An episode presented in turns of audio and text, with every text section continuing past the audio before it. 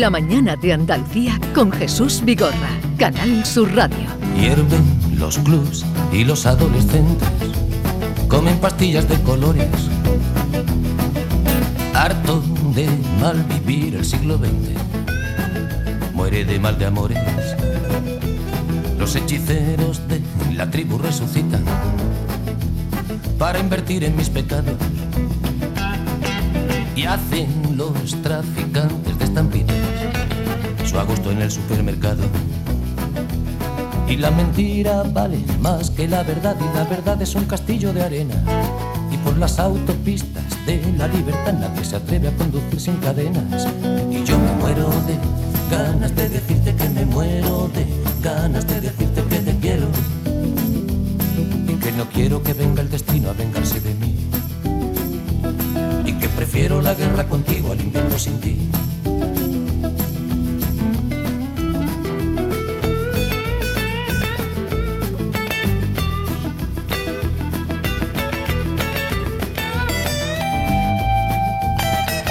Por las autopistas de la libertad nos llega Luis Gutiérrez Rojas, eh, que es psiquiatra, eh, es profesor eh, en la Universidad de Granada, es también especialista y ejerce como tal en el Hospital Universitario Clínico de San Cecilio de Granada, es autor de varios libros, es padre de no sé cuántos chiquillos y porque me acabo de enterar que has tenido oh, un hijo hace muy poco tiempo. Luis Gutiérrez Rojas, buenos días. Muy buenos días, encantado de saludarte Jesús y para mí es un placer volver a estar contigo y darte las gracias porque me has apoyado eh, desde el principio, ¿no? Desde que yo he empezado con estas actividades más, más docentes, más divulgativas, pues siempre he contado con tu apoyo, o sea que muchas gracias. Desde luego que sí. Entonces, ¿acabas de ser padre otra vez? He sido padre el 4 de octubre del año pasado, eh, acabo de incorporarme de mi baja paternal. Y la ¿Pero cuántos meses has tenido de baja? Pues un montón, la verdad, tengo que decirlo, pues como cuatro meses. Eh, octubre, noviembre, diciembre, y enero. sí, mediados de enero me he incorporado, o sea que encantado. Cuatro meses. Sí una maravilla. He estado disfrutando mucho de la paternidad. La verdad es que hace que tú también como padre, pues hombre, te impliques mucho más. Es lógico, pero yo los primeros hijos tuve tres días de baja, luego 15 días de baja y en este caso han sido cuatro meses. y me decía la gente, estarás agobiadísimo. Claro, los niños los llevo al cole, me quedo con mi mujer, que en fin, ya tenemos experiencia, ¿no? No es el primero, con lo cual tenemos... Sí, porque es el séptimo. El séptimo. Entonces nos quedamos mi mujer y yo en la casa los dos juntos mirándonos a la cara. Digo, hombre, estrés, estrés, he visto cosas peores. Estamos con el niño y podemos también, pues, eh, en fin, hacer muchas otras cosas, ¿no? Y también disfrutar a lo mejor de este, de este nuevo hijo como lo que es, ¿no? Pues una maravilla en, tu casa. ¿Y ayudan, hay ayudas para la familia numerosa? Bueno, yo creo que muy pocas, ¿no? Por desgracia, muy pocas. Eh, es cierto que tenemos un dinero por, por, mi mujer trabaja, ¿no? Por mujer trabajadora, otro dinero por, por familia numerosa. Hay una serie de descuentos que, fíjate, no están mal. Pues mira, el AVE prácticamente un 50% de descuento por familia numerosa especial y algunos descuentos también, eh, pues en muchas cosas de, tarjetas, de, en fin, de, de trámites burocráticos, por ejemplo.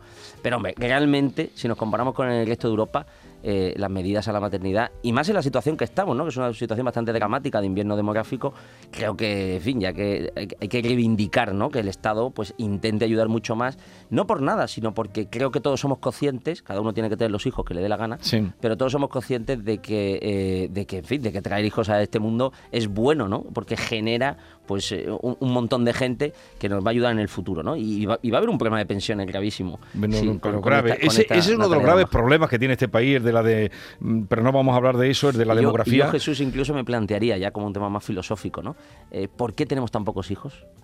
En un mundo en el cual, objetivamente hablando, en nivel macro, tenemos un mayor nivel de bienestar, más esperanza de vida, más acceso a la cultura, a la educación, a la sanidad, ¿por qué tenemos tan poco? Y es verdad que hay un condicionamiento económico, que es claro, pero también creo que hay un cierto condicionamiento ideológico. Es decir, me da pena que al ver a gente joven tenga una visión del futuro tan negativa. Dice, es que el mundo se acaba. Digo, me se acaba.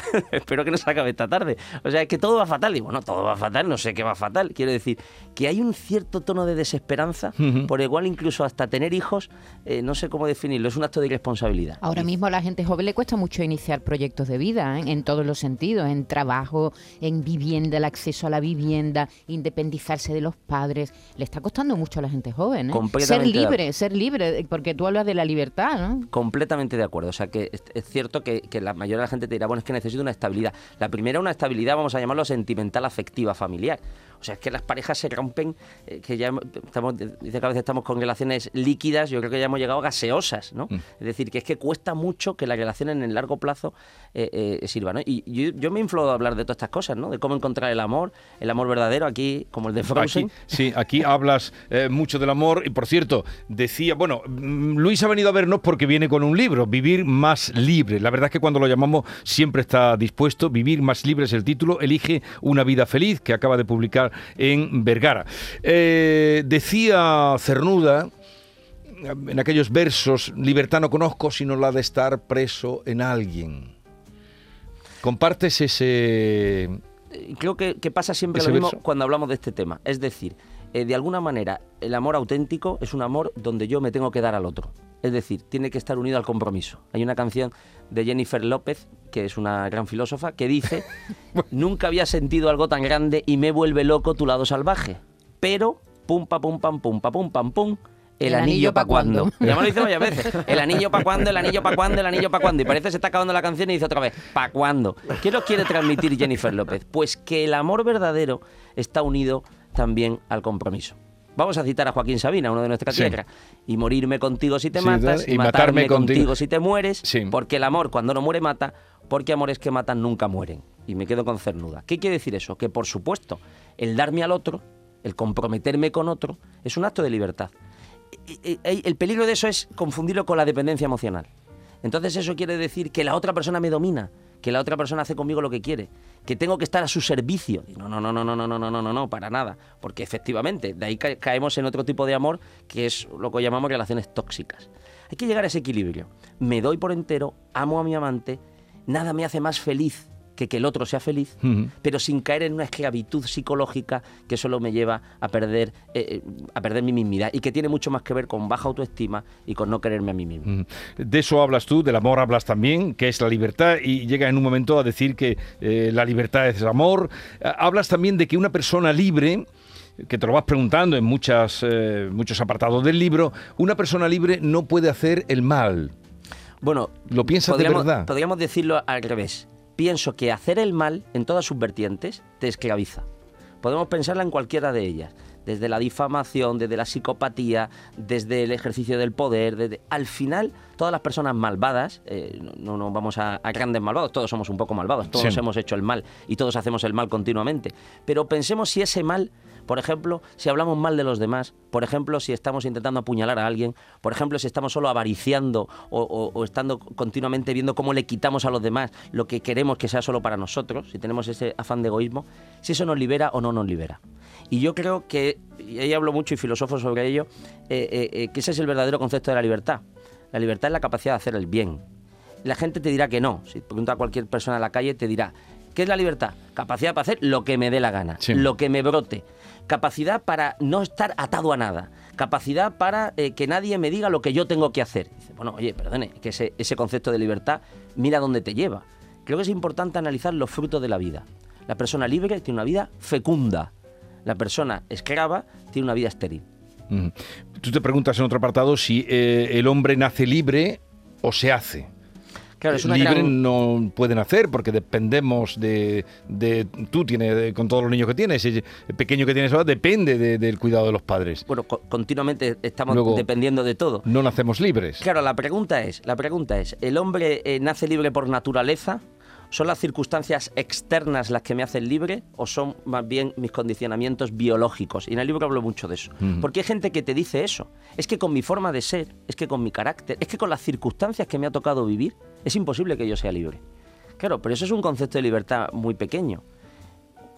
¿No, hay gente libre que vive en silla de ruedas? ¿No hay gente libre que tiene una situación pobre? ¿No hay gente libre que tiene unas circunstancias adversas? Es decir, la libertad realmente está unida a poder tener la capacidad para tomar todas las decisiones de este mundo, porque eso no es posible. Y, es todo lo contrario. La, la libertad se gana mucho más cuando con las circunstancias que a mí me han tocado, tomo buenas decisiones. En el libro hablo de un tema que me parece interesante, lo cojo de Baltasar Gracián, eh, que es eh, el tema del póker, el tema de los juegos de azar. En la vida te han tocado unas cartas. Que le guste el Texas Hold'em es un juego impresionante, te tocan solo dos cartas y no siempre cuando te toca as, as ganas. Y no siempre cuando te tocan cartas malas pierdes. Porque lo importante que te enseña el jugador de póker, que lo importante es saber jugar tus cartas. Todos estamos condicionados por nuestro físico, psíquico, dinero, circunstancias externas. Aprende a jugar mejor la partida. Porque hay personas que tienen cartas muy malas y que sin embargo han tenido una vida muy plena. Pienso ahora mismo, por ejemplo, en agricultores. Yo he estado mucho tiempo trabajando en zonas rurales de Andalucía y cuando veo a esa persona que lleva 70 años cultivando pepino o aceituna y dice, doctor, pepino bueno, mi pepino. cuando se pone mejor, te trae su saco de pepino. Ese hombre es libre. Porque a pesar de que aparentemente no ha triunfado en la vida, no tiene muchos recursos, ni siquiera intelectuales o culturales, ha conseguido jugar muy bien las cartas que le han tocado. El otro día leí una entrevista con un refugiado que llegó, mm, pues huyendo, vamos, llegó ilegal a Francia. Le hacían una entrevista en La Vanguardia, en la contra de La Vanguardia. ¿Te han hecho ahí alguna entrevista? Esta es la primera. Yo Ahí te tienen que hacer una entrevista porque es importante, es importante. No, bueno, pues se llamaba Aroma y sabiendo de tu libro, que estaba eh, viéndolo, mm, me la traje la, nota. Aroma Show, no tiene importancia. De refugiado ha llegado a ser chef de, en París, en un grandísimo restaurante. Entró a limpiar platos, claro. Y, y en la entrevista decía, la libertad comienza cuando hayas la felicidad en lo que haces. ¿La compartes? completa y absolutamente. Yo diría que en esa parábola evangélica de los talentos es cuando le sacas talento a lo que te ha tocado. Gente que tiene un talento, gente que tiene tres y gente que tiene diez. Este tipo de ejemplos me gustan, pero vamos a dar un poco la vuelta.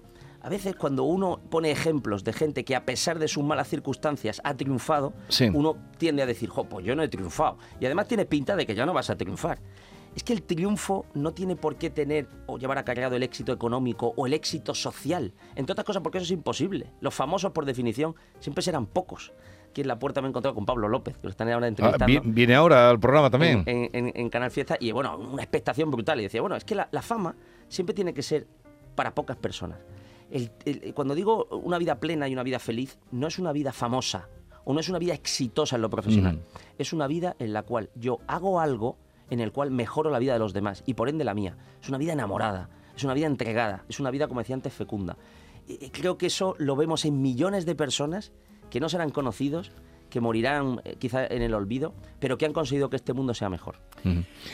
David Hidalgo, eh, Maite Chacón, que era la compañera que antes te preguntaba, eh, Luis Gutiérrez Rojas, eh, en fin, es un, es un divulgador magnífico como veis y además le da tiempo a escribir libros y, a hacer muchachos y muchachas y a dar clases en la universidad y a curar a los enfermos de, la cabeza. Yo me estoy pensando tener siete hijos porque son siete bajas de cuatro meses, voy, voy por dos. Es una cosa muy importante que tienes que pensar, aunque ahora no haya cheque bebé, pero bueno, tienen, tienen su, Luis, escribes en en uno de tus capítulos que nuestra tendencia es hacer como los rumiantes, que hay pensamientos incómodos, recuerdos que tenemos que nos asaltan de pronto y no nos dejan disfrutar del presente. E incluso pone ejemplos de tu propia vida, que estás con tu familia y a veces te vienen cosas de tus pacientes y tal. ¿Cómo hacer un cortafuego? ¿Qué recomienda para que no nos amarguen esos pensamientos? Bueno, de alguna manera eh, eh, uno siempre tiene que intentar llenarse de recuerdos buenos. Si uno coge el móvil, normalmente las fotos que tiene guardadas son las que sale más guapo.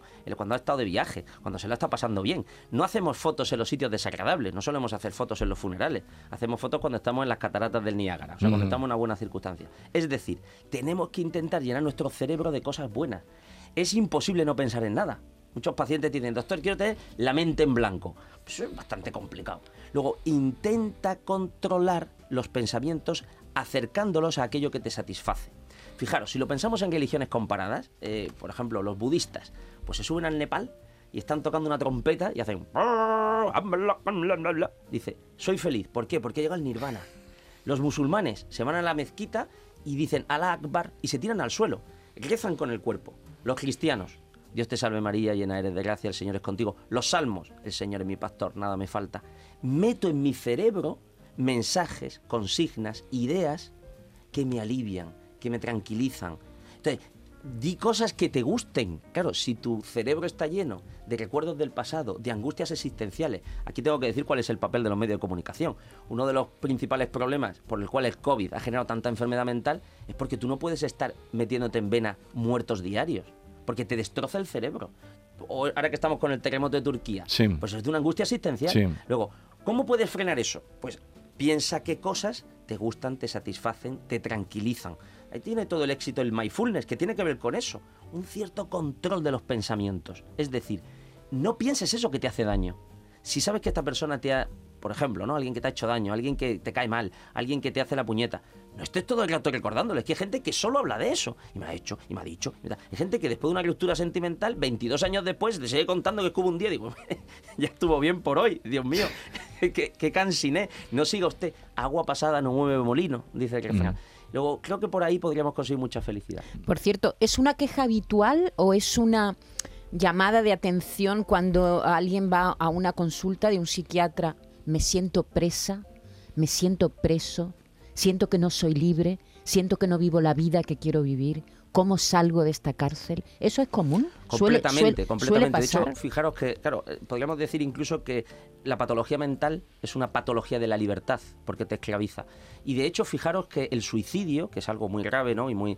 Eh, eh, aparece la enfermedad mental. Incluso enfermedades más graves como el cáncer o una enfermedad neurodegenerativa, la gente no se suicida, porque sigue teniendo una puerta a la esperanza. El suicidio aparece en la enfermedad psíquica porque el paciente dice fijaros, ¿eh? los pacientes que se suicidan a veces no quiero sufrir y sobre todo no quiero hacer sufrir a los demás, a las personas que me rodean, que me ven todos los días mal. Y entonces ven la muerte como la única liberación. Luego, efectivamente, uno vive en esa cárcel. Hay soluciones farmacológicas, psicoterapéuticas, eh, psicoeducativas. O sea, hay un montón de soluciones para la enfermedad mental. Necesitamos, y creo que es un buen momento para decirlo aquí, pues prevenir, paliar, desestigmatizar, ayudar, apoyar. Toda la, la enfermedad mental es muy prevalente todos hemos pasado malas grachas y todos tenemos posibilidades de mejora. Y efectivamente, ¿cuántos pacientes al superar ese bache te dicen, ahora soy mejor persona, ahora he madurado? El dolor, el dolor humano, la enfermedad, te hace mejor. Es un, poco, suena masoca, pero no es así. Es que te mejora, porque las personas que no han sufrido nada en la vida difícilmente tienen herramientas para afrontar la dificultad. Nula tolerancia a la frustración una de las cosas que más le pasa a nuestros hijos. Al tener de todo, paradójicamente, son infinitamente más infelices porque no saben cómo enfrentarse a la dificultad. Solución, solución hacerse del Atlético de Madrid. Esto es fundamental, porque el Atlético de Madrid te pone en tu sitio continuamente. Eso, bueno, aquí tenemos la posibilidad de ser también del, Betis, o del Sevilla, por desgracia estamos o el Cádiz o del Oye, eh, eh, eh, como profesional de la psiquiatría, ¿has notado cómo se cuenta y los medios de comunicación que tú aludías que ha habido mucha más, mucho más enfermos mentales? ¿Están llegándote a la consulta más? ¿Hay más problemas de salud mental? Sí, por desgracia ha habido una pandemia, ha habido un aumento de los casos que, tiene mucha lógica por la situación que hemos vivido de, condicionamiento y, de, estar metidos en casa. Pero también tengo que decir, yo soy miembro de la Sociedad Española de Psiquiatría Biológica, de, Psiquiatría y Salud Mental, perdón, que le, hemos cambiado el nombre, y es una, eh, hemos visto también un gran apoyo por parte de los medios y también de los partidos políticos. Creo que por fin la salud mental está en la agenda y, se está notando una, una mayor sensibilidad. Vamos a ver si esto también se nota en mayores recursos, más dispositivos, más, eh, más profesionales, ¿no? Pero claramente es un tema que ahora mismo está de rabiosa actualidad y que efectivamente hemos visto un incremento de los casos, pero también pienso que hay una sensibilidad social que antes no había hacia estos temas y eso es muy bueno. ¿Tú te sientes libre? bueno, yo me siento libre, fíjate, eh, mm, igual que la felicidad, igual que la paz, igual que la libertad, yo creo que uno no puede decir soy libre al 100%, porque podríamos decir que la libertad es algo que uno se va conquistando día a día. Ahora mismo tengo estas circunstancias, pero dentro de poco tendré otras y mi vida cambiará. Y con tanto niño, pues vete tú a saber qué será de mí. Luego, voy perdiendo libertad por algunos sitios y voy ganando por otra. De alguna forma, podríamos decir que la conquista de la libertad es una tarea diaria hasta que nos muramos. Y siempre podremos ir creciendo. Y luego perderemos por otro sitio. Porque ¿qué va a ser de mí? Yo te podría contar cosas de mi día a día que me agobian y cosas de mi día a día que me liberan. ¿Tú eres libre para decir lo que piensas de la seguridad social? Bueno, eh, esto es una pregunta. Yo al, trabajar en la, sanidad, pública, creo que también tengo una responsabilidad. Una cosa es lo que yo pueda contar en un chascarrillo de amigos y otra cosa es lo que pueda decir a nivel público. Pero yo sí que me siento que en, los sitios en los cuales se toman decisiones o cuando me invitan, siempre he podido hablar con muchísima libertad y tengo que decirlo, gobiernen unos o gobiernen otros. O sea, siempre he podido decir lo que pienso. Otra cosa que se me ha hecho caso, ¿no? Pero yo no, no, me siento coartado en mi libertad de expresión en la, en la seguridad social. Tú dices que la libertad se alcanza cuando no tienes miedo a perderla. Claro, ¿cuánta gente es esclava porque no decide? Antes de esta entrevista estábamos hablando del tema este de, la familia, ¿no? O del compromiso, podríamos decirlo. ¿Cuánta gente te dice, es demasiado pronto para comprometerme? Y al no tomar una decisión, al no casarse o no comprometerse con una, una persona, o no elegir un trabajo, o no lo que sea, piensa que no está haciendo nada. No, no, está tomando una decisión. Decidir un no es una decisión. Y el tiempo no es infinito. Eh, si tú tiras muchos años de tu vida sin saber para dónde vas, si tú te tiras muchos años de tu vida sin comprometerte con nadie, pues luego eso tiene unas consecuencias. Luego, eh, eh, no tengas miedo a perder la libertad. Es que hay tanta gente con miedo. Es que claro, es que si tengo un hijo me complica. Es que si hago no sé cuánto. Es que si... Claro, perfecto. Entonces, como todo eso me da miedo, decido no hacer nada. No hay peor decisión que la que no se toma. Y a veces es no demasiado tarde, pero, pero viene gente que te dice, güey, yo tenía que haber... Hay un miedo al compromiso brutal. El otro día, dando una charla, se me acercaba un hombre, me hizo muchas gracias. Dice, doctor, tengo 42 años y llevo 11 años con mi novia y estoy pensando en casarme. ¿Me estaré precipitando? Digo, por Dios, sin lugar a dudas, es una locura, no la conoces de nada. Y la gente te dice, ¿cómo puedo saber qué es la mujer de mi vida? ¿Cómo puedo saber cuándo es el buen momento para tener un hijo? Yo que tengo siete, creo que tengo autoridad para decirlo. ¡Nunca! Un hijo siempre viene mal, siempre viene en mal momento, siempre viene cuando no lo espera, siempre viene cuando, cuando te viene de pena. No, no, si uno planifica tanto su vida, si uno tiene que perfeccionarlo todo, es, es absurdo, ¿no? Porque la vida tiene tanto bamboleo, no nos ha puesto el COVID en nuestro sitio, disfruta la vida como una aventura. Yo lo veo mucho más como un timón que vas por el barco y continuamente vienen olas. Capea el temporal, torea el toro y entonces disfrutará mucho más. Bueno. Eh, vamos a dejarlo aquí, pero tenemos que seguir. Luis Gutiérrez Rojas, Vivir más libre. Elige una vida feliz, donde se habla de todo esto que aquí nos ha estado contando, espigando algunas ideas de las que van a encontrar en el libro para no tener miedo, para intentar ser felices, pero sobre todo no tener miedo, ¿verdad? Completamente. Antes eh, nos comentaba ¿no? este tema de si la gente vive en una jaula. Es que, claro, no hay peor jaula que la jaula del miedo y la ansiedad. Eh, gracias por la visita, Luis, y a ustedes entren en, en vivir más libres o sean libres.